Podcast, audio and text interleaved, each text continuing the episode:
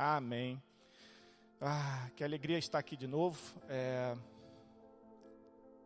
Essa palavra começa falando das inconstâncias que nós vivemos como cristãos. Creio que essa letra ela diz muito do que acontece com muitos de nós. Alguns já viveram isso, alguns estão passando por esse processo. Mas quem não se sente fraco quando ele diz que a gente é forte, né? Por mais que a gente caminhe aqui na caminhada cristã, por mais que a gente ache que está firme, em algum momento a gente cai e se sente abandonado, fraco. Mas ele está ali, firme. E você sabe do que mais?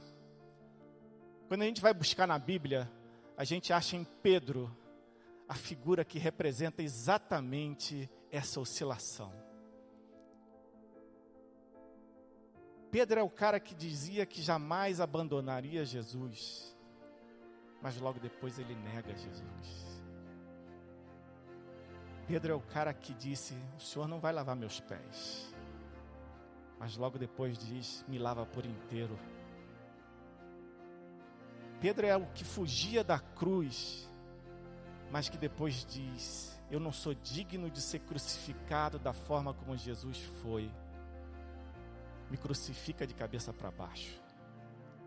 E você sabe do que mais? Isso não definia Pedro.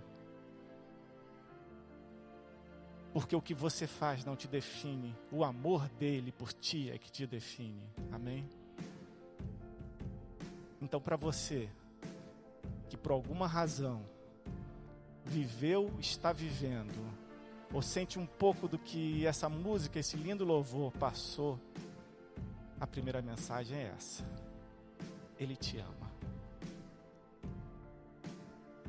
Eu creio que todos nós aqui temos promessas.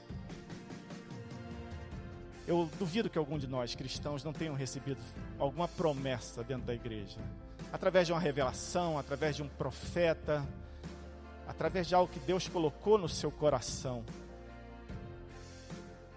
Eu tenho muitas promessas na minha vida e promessas que às vezes eu não entendo e não tenho a menor ideia como elas vão acontecer. Mas em alguns momentos nessa inconstância que todos nós vivemos, uma pergunta não, não pode calar. Por que essas promessas ainda não se cumpriram na vida de vocês? Por que ainda não se cumpriram as promessas de Deus na sua vida? A resposta a maioria já sabe. Você ainda não está pronto para receber essa promessa. Por isso é uma promessa e não um milagre. Porque milagre, Deus, através do seu poder, realiza. E a gente vê aqui na igreja curas, restaurações. Ele faz por você. Mas a promessa não. A promessa de Deus é um convite dele para que você possa construí-la junto com ele. Esse é o desafio, você ter esse entendimento de que promessas são uma missão que cabe a você fazer a tua parte.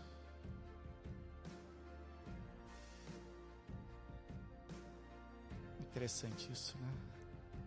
Como fazer, como alcançar essas promessas. Uma coisa é certa: é muito fácil você se confundir e você achar que elas vão acontecer pela sua força, pelo seu esforço. Na verdade, não é bem assim.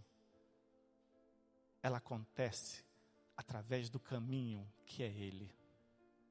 Eu, quando vi a, a Márcia dando testemunho dela sobre a questão da prova, né, Márcia, aquela, aquela bênção, depois eu estava refletindo, ela falou: Não, eu estudei, eu me dediquei. É verdade. Ela fez tudo isso, porque Ele colocou essa semente no coração dela. Não foi ela, foi através dela. Algumas ministrações atrás eu trouxe para vocês que eu tinha lido dez livros em menos de um ano. Já passam de 16, alguns meses depois. E quando eu penso sobre isso, eu falo, meu Deus, o que, que é isso? Eu acho que eu já conversei sobre isso antes aqui. É exatamente a mesma situação da Márcia. Não sou eu. Ele coloca essa chama, essa vontade no seu coração. Você tem que se dispor para que a promessa aconteça. Ele faz a parte dele e você faz a sua. Por isso é um convite. Agora tem um detalhe interessante sobre promessa. As nossas vidas cheias de promessa demandam uma ação que, são, que é importantíssima. Se submeter ao processo. É disso que nós estamos falando. Nós temos promessas mas dificilmente entendemos que nós temos que nos submeter a um processo que Deus quer que nós passamos para que aquelas promessas sejam alcançadas. E muitos de nós, quando essas promessas não acontecem nas nossas vidas, nos trazem frustração. Nos tornamos cristãos frustrados. Passamos a ser uma geração que fica em busca dos milagres de Deus. Nada contra os milagres, os milagres estão aí, são reais. Mas reflita, se você é alguém que fica em busca de milagres e profecias, para que Deus faça aquilo que era sua responsabilidade fazer. É uma reflexão que nós temos, um aprendizado. A mensagem mais importante sobre questões de promessa é: receber uma promessa, se lance nela. Os maiores nomes da Bíblia se lançaram nas promessas de Deus. Abraão, Davi, todos eles não impuseram nenhuma condição para aquele convite que Deus tinha feito. Se a gente pudesse fazer uma ilustração sobre as promessas, eu diria que promessas são como um trailer de um filme. Lá em casa a gente tem net e o Ti sempre pede para assistir os filmes lá do Now, né? Enfim, não é uma vez por mês, é todo final de semana ele quer assistir filmes. Eu filho, filho, assiste o trailer. E ele assiste o trailer uma, duas, três, quatro, cinco vezes. E sabe de uma coisa? Para ele, assistir o trailer é o suficiente. Ele repete aquilo dez vezes e eu não gasto dinheiro. Mas é suficiente para ele porque ele é uma criança. Nós, quando agimos desta forma em relação às promessas, nós também agimos com crianças espirituais porque nós buscamos profetas para nos lembrar das, profe das profecias que Deus já nos, nos entregou, para que nós vivamos de lembrança do que Ele tem para a nossa vida. E toda vez vamos lá, vem um profeta aqui, faz aquela fila, isso não é problema, estou falando do problema de você não se submeter ao processo. Você vive assistindo o trailer da tua vida. Só que Deus deixou disposto para você um filme inteiro para você assistir. Mas você se contenta com o trailer, só com as promessas. E quantas promessas já foram lançadas, quantas eu já presenciei sobre homens de Deus nessa igreja, homens que vão prosperar, empresários, missionários. E será que todos eles se submeteram a esse processo? Assistir o filme inteiro requer que você pague um preço. O primeiro preço Jesus já pagou, que foi na cruz. O preço que você tem que pagar é submeter ao processo, aceitar o processo, seguir, aprender o que ele tem para você. Muitos ficam pelo processo, muitos ficam no deserto. Israel pereceu no deserto durante anos. Muitos ficaram por lá, não se submeteram. Se a gente utilizar uma referência de fé da Bíblia, que é Abraão, a gente tem situações muito interessantes. Abraão é conhecido como o pai da fé. Abraão recebeu uma promessa de Deus, que virou para ele e falou assim: Te farei uma grande nação e te abençoarei e engrandecerei o seu nome. Promessa para a vida de Abraão. Só que havia um processo. E qual foi o processo?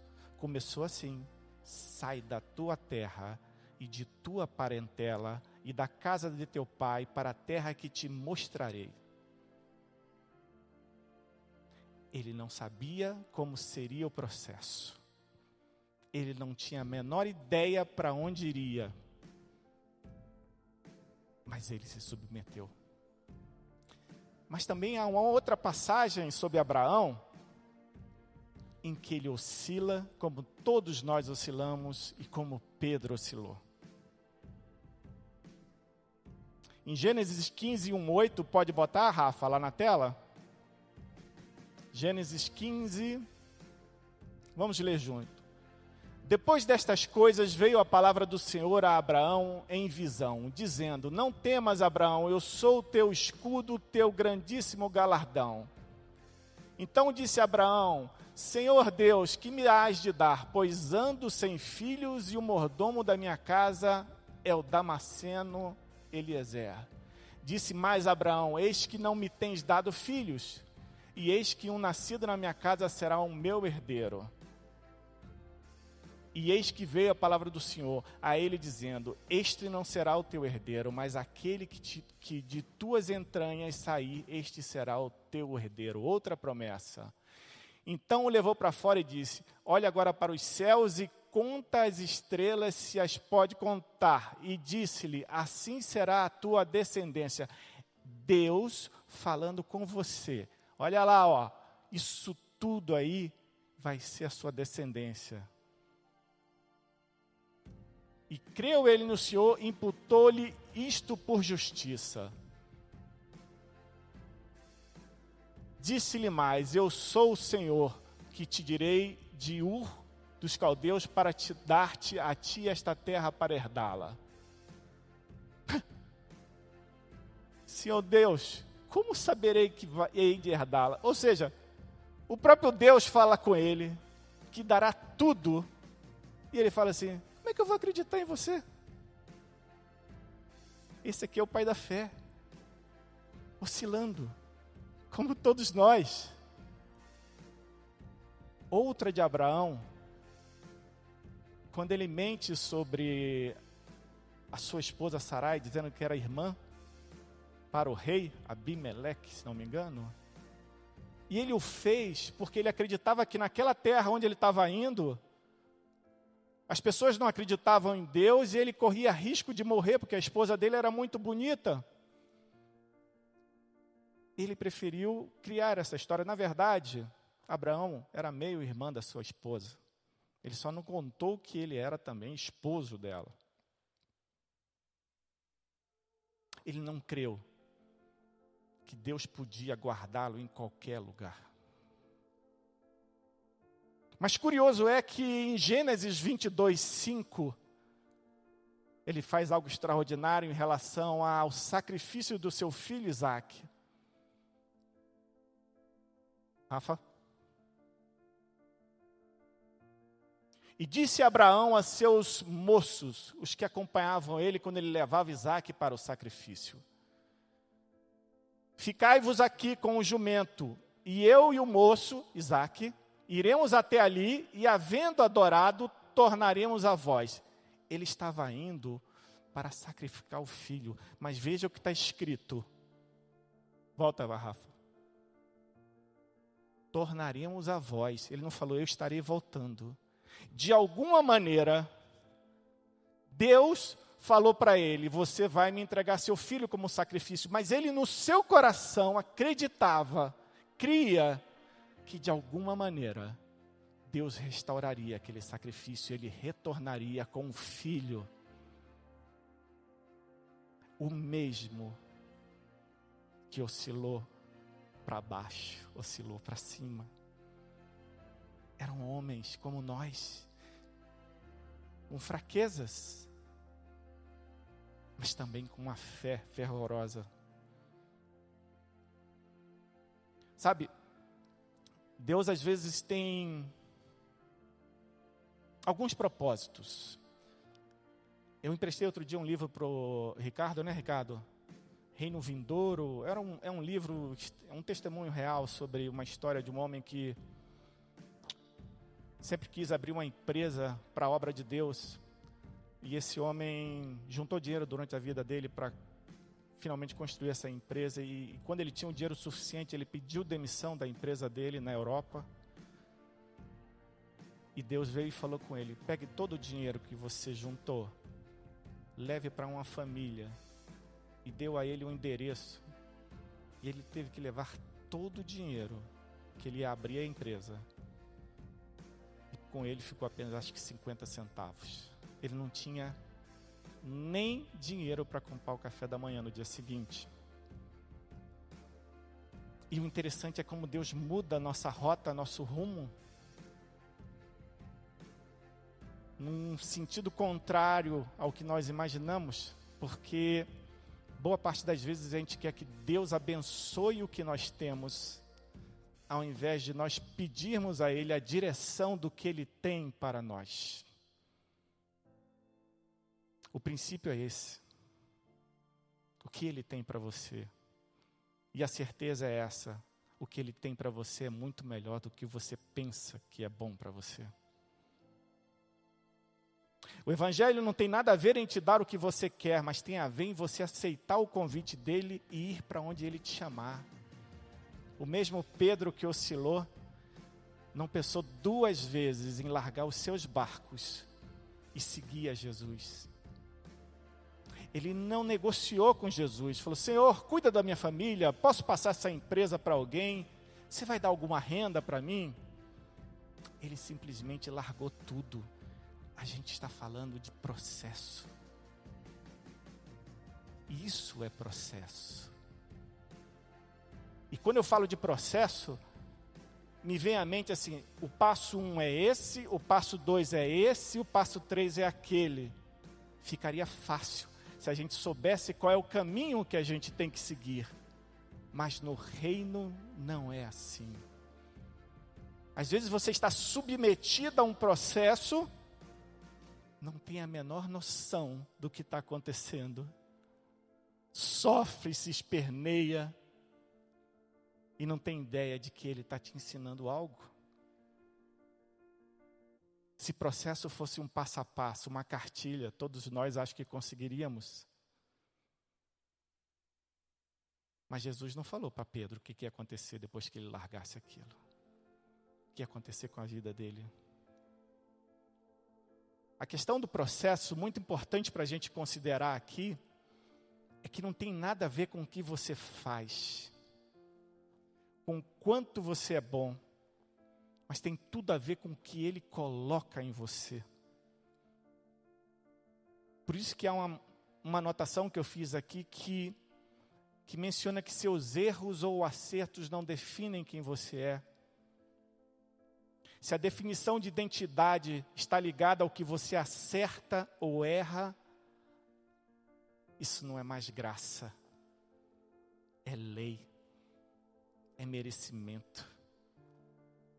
É você com seus braços tentando agradar o Todo-Poderoso. Sabe, eu preciso falar para vocês rapidamente sobre um processo que eu e Karina estamos vivendo esse ano. Na verdade, ele já vem há alguns anos. Isso não tem nada a ver com quanto a gente crê, com quanto a gente busca. Mas tem áreas da nossa vida que estão sendo tratadas e durante um bom tempo a gente não soube lidar com isso foi o que acabei de falar. A gente estava sendo submetido a um processo, a um tratamento, mas a gente não entendia. A gente não tinha o discernimento. E eu, há pouco tempo atrás, eu dei alguns passos, alguns passos que meu coração permitiu que eu desse, que eu desse. E esses passos me levaram a alguns problemas. Em determinado momento, uma irritação muito grande tomou conta de mim. Porque eu sentia que os passos que eu tinha dado eram passos verdadeiros de coração. Mas eu não conseguia ver o resultado daquilo. Eu não conseguia ver nenhum fruto daquilo que eu tinha plantado. E minha irritação era muito grande. E uma coisa que eu aprendi nessa caminhada cristã é que eu não quero reclamar, eu não gosto de reclamar, eu não abro minha boca para reclamar. Os judeus têm uma prática que é uma frase que eles utilizam há muitos e muitos anos, que é segura a tua língua, freia tua língua. Essa frase é muito praticada em Israel. Eu tomei para mim isso já faz tempo. Freia a tua língua. E Karina me perguntando: o que está acontecendo com você? Por que, que você está assim? O que está te irritando? E eu virei para ela com todas as letras. Eu falei assim: eu estou fazendo tudo certo. Eu sou dizimista. Eu sirvo com alegria. Eu gosto do que eu faço. Eu amo a igreja. Mas essa situação que estamos vivendo, eu não aceito, porque eu não estou entendendo por que, que isso está acontecendo se eu faço tudo certo.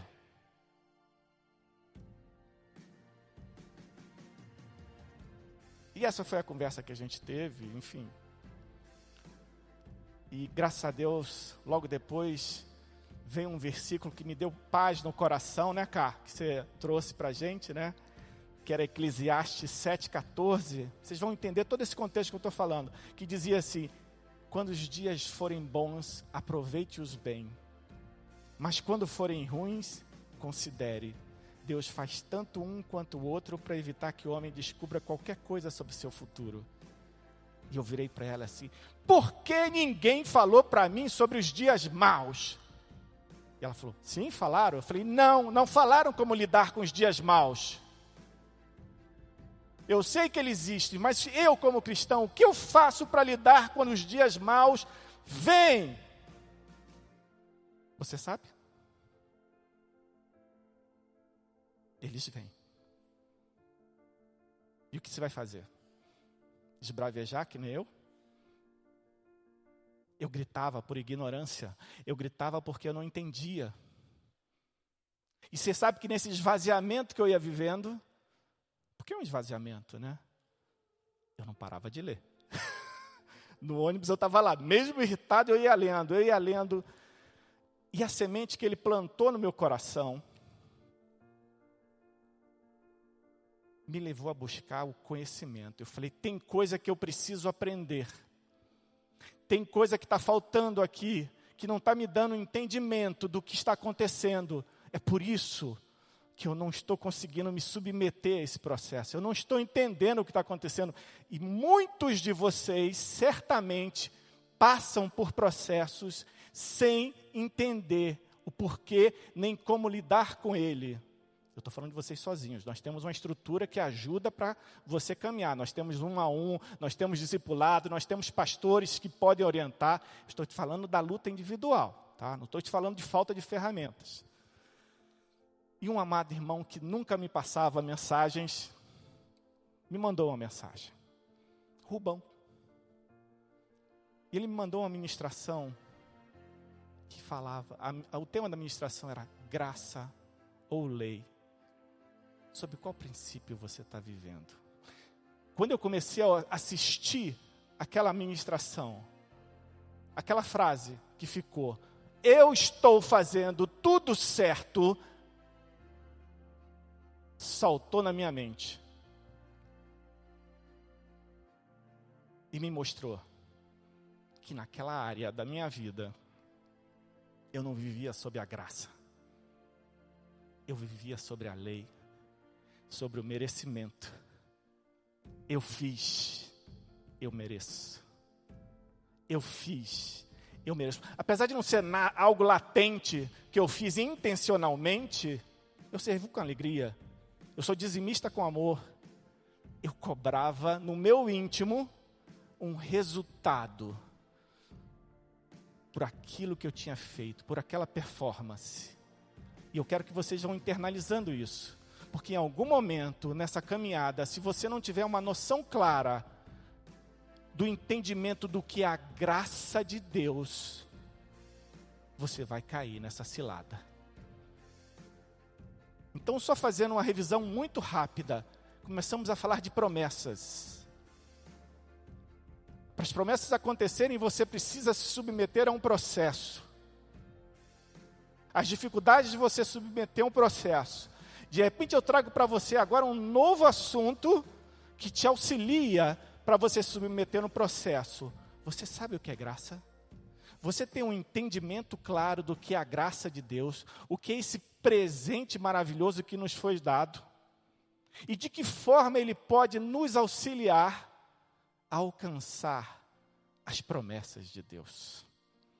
Está encadeado. O que eu estou dizendo se eu perguntar para todos de vocês aqui, quem tem certeza que está salvo? Vocês têm certeza que estão salvo? Que receberam a salvação? Por que, que vocês têm certeza? Alguém quer falar? Alguém pode? Rapidamente. Por que, que alguém tem certeza que está salvo aqui? Porque você crê. Muito bem. Se você crê na salvação, você também deveria entender que a graça não é só salvação. Então, o que eu estou querendo dizer é que tem áreas da nossa vida que nós temos a certeza que a graça nos foi dada, mas existem outras áreas da nossa vida que a força vem pelo braço. Eu tenho que fazer. Então você vive em parte pela graça, em parte pela lei. Só que lei é merecimento.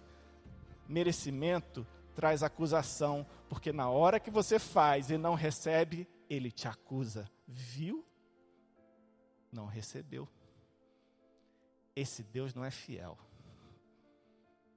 Viver pela lei é estar exposto à acusação. E eu fui me dando conta de, eu falei, eu preciso entender o que é graça, apesar de quase 10 anos caminhando, o meu entendimento de graça cabia na salvação. Eu sou salvo. Viver no merecimento é tentar conquistar as bênçãos que você já recebeu. Quantos de nós, em algum momento na nossa caminhada cristã, dentro da igreja, já passou por esse processo? Eu mereço. Não desta forma, porque é sutil. Depois que você começa a aprender, tudo vem de uma forma muito sutil. Sabe? Quando você não entende que aquilo está disponível para você, e você luta pela força do seu braço para ganhar e não ganha, a chance de você cair em tentação é grande. Aí você rouba, aí você trai, porque você merece. E quem vai dizer que você não merece? Mas na graça, você fala assim: Senhor, eu fiz tudo certo, porque eu amo você. Senhor, eu dei e acho que dei pouco, deveria ter dado mais. Senhor, o meu irmão prosperou, glória a Deus, mas o Senhor também me ama. Eu sei que o Senhor me ama. Isso é graça. Nada do que aconteça te coloca na posição de merecimento, na, na posição de pedir a lei é acusação. Quer viver pela graça? Começa a declarar que Ele te ama, que nem a Michelle falou aqui no início do louvor. Ele me ama. Ele me ama. Ele me ama. Sabe? É. Eu tenho alguns exemplos de bem simples aqui que fazem uma ilustração do que do que a graça, do que a lei, apesar de já ter falado bastante sobre isso. Mas pensa naquele homem que é um trabalhador e que chega de manhã, dá o dinheiro para sua esposa, vai trabalhar, trabalha o dia inteiro e à noite chega em casa e vira para a esposa e fala assim: "Cadê meu jantar?" Falou: "Hoje não tem jantar." Falou: "Como assim não tem jantar?" Trabalhei o dia inteiro. E ele briga com a esposa porque que não tem jantar. Só que ele esqueceu de perguntar para a esposa por que, que não tem jantar. Porque ela passou o dia no hospital levando o filho para tirar um raio-x. Ele acha, ele merece o jantar. E alguém aqui tem coragem de dizer que ele não merece? Merece. Ele tem razão. Todo mundo tem razão. Ela tem razão. Ele tem razão. Todo mundo tem razão. O ladrão, na sua mente doentia, tem razão. Preciso roubar. Esse é meu trabalho. O assassino, o estuprador, todo mundo tem razão. Sabe que uma, uma história bem breve, para encerrar o assunto de razão e dar um entendimento definitivo sobre os problemas que isso trazem para a nossa vida. Em uma cidade, dois homens brigaram, e naquela cidade havia um sábio. E aqueles homens brigaram, e um deles foi no sábio e falou assim: Sabe, sábio, eu briguei com aquele homem, e aconteceu isso, isso, isso, e o sábio virou para ele e falou assim: Sabe de uma coisa? Você tem razão. Você tem razão. E o segundo homem que brigou foi lá também reclamar com o sábio. E falou: Sabe, sábio, aquele cara que eu briguei e tal, não sei o que, aconteceu isso, então, pá, pá, pá. E o sábio virou para ele e falou assim: Sabe, você tem razão também. Aí a esposa que viu o sábio dizer para os dois que os dois tinham razão, virou para ele e falou assim: Olha só, é que você vira para os dois e diz que os dois têm razão. Aí ele vira para a esposa e fala: Sabe, você tem razão. Todo mundo tem razão. A razão é a origem de brigas, distensões, problemas. Pare de ficar na razão, porque todos têm razão. Mesmo com um pensamento doentio, ele tem razão. Eu não quero dizer que você não tem que mais lutar pelas suas verdades, não é isso que eu estou falando. Eu estou falando de coisas que param a sua vida.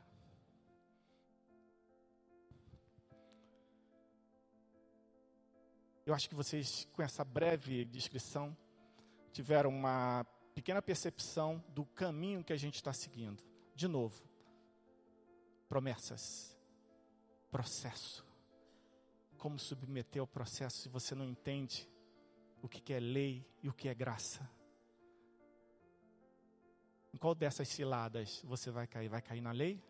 A graça é merecimento, não é merecimento, é bênção, é favor imerecido.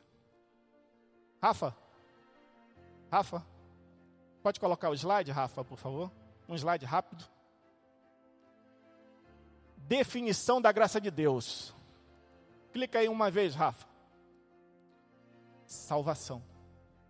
Acho que todos nós sabemos disso, né? Outro clique, Rafa. Presente e merecido.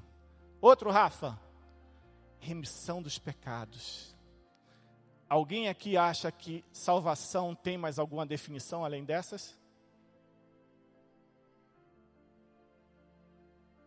Mais uma vez, Rafa. 98% dos cristãos, numa, numa pesquisa nos Estados Unidos, identificou graça como sendo uma dessas três sentenças aqui. Clica de novo, Rafa. Rafa. Ali embaixo. Revestimento do poder de Deus. Graça é poder de Deus sobre nossas vidas. 2% dos cristãos que foram entrevistados sabem disso. Promessas, processo, lei, graça, poder de Deus nas nossas vidas. Eu quero dizer que nós fomos criados para viver uma vida extraordinária. Agora nós vamos para o fechamento dessa palavra com o entendimento definitivo de como tudo isso que foi falado aqui pode ser aplicada na sua vida, na minha vida, na vida de todos nós. Vamos levar um banho de Bíblia aqui, porque a Bíblia diz lá no início: façamos o homem a nossa imagem, conforme a nossa semelhança, e domine sobre a sobre toda a terra. Para você que tem dúvida sobre o amor dele, o amor que foi cantado aqui no púlpito pelos levitas, ele te fez a semelhança dele. Você é filho do Deus Todo-Poderoso, é semelhante, recebeu poder para dominar sobre essa terra. Quem? Isso foi verdade lá no início, porque Adão entregou para a morte o controle de toda a terra. É verdade, mas Romanos 5,17 diz assim: o pecado de um homem só, Adão, fez com que a morte dominasse sobre a natureza humana, mas todos os que receberam a maravilhosa graça e justificação de Deus terão agora o domínio da vida. Foi restaurado esse poder. Você que aceitou Jesus como seu Salvador, você recebeu, além de salvação, poder sobre sua vida, domínio sobre sua vida. Ele pagou um preço, um resgate por você. Ei, ouve essa. Eu tinha um, um Gol 97 né, cá? Nunca troquei óleo, nunca botei água. Porque nem sabia que tinha que fazer isso, para saber como eu, eu lidava com o carro. E Karina, naquela época, trabalhava na Petrobras à noite. E ela voltava de madrugada para casa pelo Barigui. Tinha um bendito lá de um pardal, chamam de pardal, sempre um negócio que multa. Ela passou um mês trabalhando à noite e voltava toda noite e ela não enxergava esse pardal. Foram 33 multas. Já era um carro velho, com 33 multas. Aquele carro, eu não tinha como pagar as multas porque ele valia muito menos do que as multas que eu devia. E nós entregamos o carro para um colega dela, não é verdade, cara? Porque aquele carro não tinha valor. Quero te dizer uma coisa: o preço que ele pagou por você não é porque você tinha dívida é porque você era valioso. O preço que Deus pagou pela sua vida é porque você é valioso, porque Deus não faz negócios ruins. Ele investiu em algo que era precioso. Como assim, quem você ouviu lá no início? Você foi criado à semelhança dele. Você tem valor. Você não pode acreditar no merecimento, que diz que você não consegue, porque é pela força do seu braço. Não é assim. Você é filho do Todo-Poderoso. O poder foi restaurado quando Jesus veio e pagou seus pecados na cruz.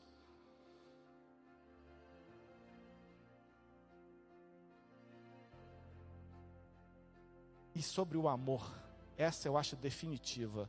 A Bíblia diz, na verdade, Jesus falou então o mundo saberá que tu me enviaste e entenderá que tu os ama quanto me amas. Deus dá uma verdadeira declaração de amor. Jesus fala que Deus te ama, Deus te ama tanto quanto próprio Jesus te ama. E se você tem dúvida se Jesus te ama, ele deu a própria vida por você, eu, todos nós. Essa declaração é definitiva para quando você tiver depressão, para quando você tiver algum tipo de fraqueza, para quando a, a, a, o merecimento vir, a lei vir sobre sua vida te acusando, você fala assim: Ele me ama, Ele me ama. Você se lembra aqui na parte da, da graça? Ele me ama, não importa o que aconteça, eu sou filho amado. Isso que é importante para você guardar. Vivamos uma vida com o propósito de agradar Deus. Sabe, eu tenho dois filhos. Eu, quando chego em casa, eu vou no quarto e vejo eles dois, um conversando com o outro, brincando, às vezes brigando. Aquilo me alegra. Porque o amor que eu tenho por eles nunca vai mudar. O amor que você tem pelos seus filhos não muda. Ele é imensurável, você não mede. Mas o quanto seus filhos te alegram é algo que é uma dose a cada dia. Eu olho para eles e eu falo: aquilo me alegra. Aquilo me alegra. Isso não é por acaso. Essa verdade que eu sinto é a verdade que todo pai nesse lugar deve sentir pelos seus filhos. Se você não olhar para os seus filhos e se alegrar com ele, tem algo que precisa ser corrigido. porque Ele colocou em você o mesmo sentimento que Ele tem por nós. 2 Coríntios 5,9 diz: Por isso temos o propósito, objetivo de lhe agradar. Não sou eu que estou dizendo, você foi criado para agradar Deus Todo-Poderoso. Como eu, falho, posso agradar a um Deus tão maravilhoso, tão amoroso? Fomos capacitados com seu poder para uma vida que agrade a Deus. Você entende que agora as coisas estão se conectando? A graça não entrou nessa história por acaso. Ela foi derramada sobre sua vida, porque você sozinho não seria capaz de fazê-lo, e Ele te capacitou com poder poder para você ir além, para você agradá-lo, como todo filho deve fazer. Seu divino poder, graça, nos deu todas as coisas de que necessitamos para a vida. Todas as coisas. Revela um pouco mais quem? Não vem o reino de Deus com visível aparência, nem dirão ei-lo aqui ou ei-lo lá, porque o reino de Deus está dentro de vós. Porque o reino de Deus consiste não em palavra, mas em poder o que habita dentro de você é o poder que o Deus Todo-Poderoso colocou sobre sua vida. Graça não é só salvação. Graça é o poder de Deus derramado sobre sua vida. Você entende que quando você vive pela graça, não é só um princípio que você vira e fala, eu amo, eu adoro, não quero viver pela lei. Você está determinando poder sobre sua vida. Aquele poder vai se manifestar. E o que posso fazer com esse poder? Em verdade vos digo que aquele que crê em mim fará as obras que eu faço e outras maiores falar. Para Jesus falou isso, não foi um apóstolo. Ele disse: creia em mim e fará obras maiores do que eles. Quais são as suas obras? Porque elas ainda não estão acontecendo. Porque as promessas não aconteceram. Graça, graça, mergulhe na graça. Se você não tem entendimento, busque a graça. Como obter a graça? Porque a gente tem falado aqui, ó, promessas, processo, lei, graça. Mas onde está essa graça? Como eu, eu toco? Como é que eu sinto? Temos paz com Deus por meio do nosso Senhor Jesus Cristo, por intermédio de quem obtivemos acesso pela fé a esta graça na qual nos firmamos. Sabe o que é graça? Graça é uma caixa d'água gigantesca com milhões de litros de garça. Aí você constrói a sua casa. E a tubulação da graça passa bem em frente, uma tubulação gigante passa em frente à tua casa. O que é que você faz? Vai no mercado, compra um escano de PVC e liga nessa tubulação que passa na frente da sua casa. Essa tubulação da sua casa até a tubulação que passa em frente a ela é a fé. Fé é a tubulação que te leva a ter acesso aos milhões de litros de graça.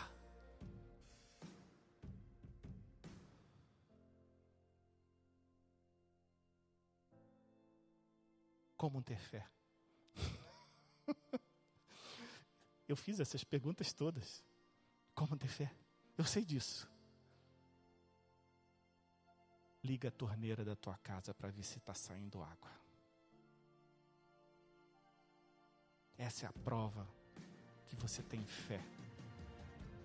Não basta conectar o tubo na caixa d'água. Precisa ter fé. Se abrir a torneira e não sair água, a realidade é que você não se conectou à fonte. Quantos de nós não estamos não conectados à fonte nessa perspectiva de entender que graça também é poder de Deus sobre nossa vida? Vivemos uma vida medíocre, áreas da nossa vida são um verdadeiro fracasso. porque não ativamos a fé.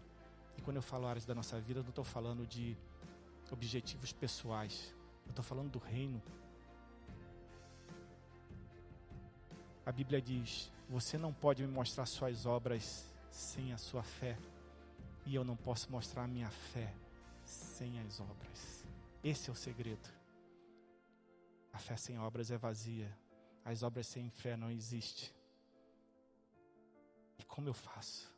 A fé vem pelo ouvir, ouvir a palavra de Deus. Mergulhe na palavra de Deus. Devore a palavra de Deus. Essa revelação da palavra de Deus. Se vocês achavam que eu ia subir aqui, ia te dar uma fórmula mágica de como ter acesso a tudo isso, dobra teu joelho. Faz que nem eu. Eu gritei por falta de conhecimento. O meu povo perece por falta de conhecimento. Busque discernimento em oração. Leia a palavra, devore. Ela vai te dar esse acesso, essa tubulação que vai permitir você viver uma vida maravilhosa, uma vida que agrada ao Deus Todo-Poderoso. Amém. Glória a Deus.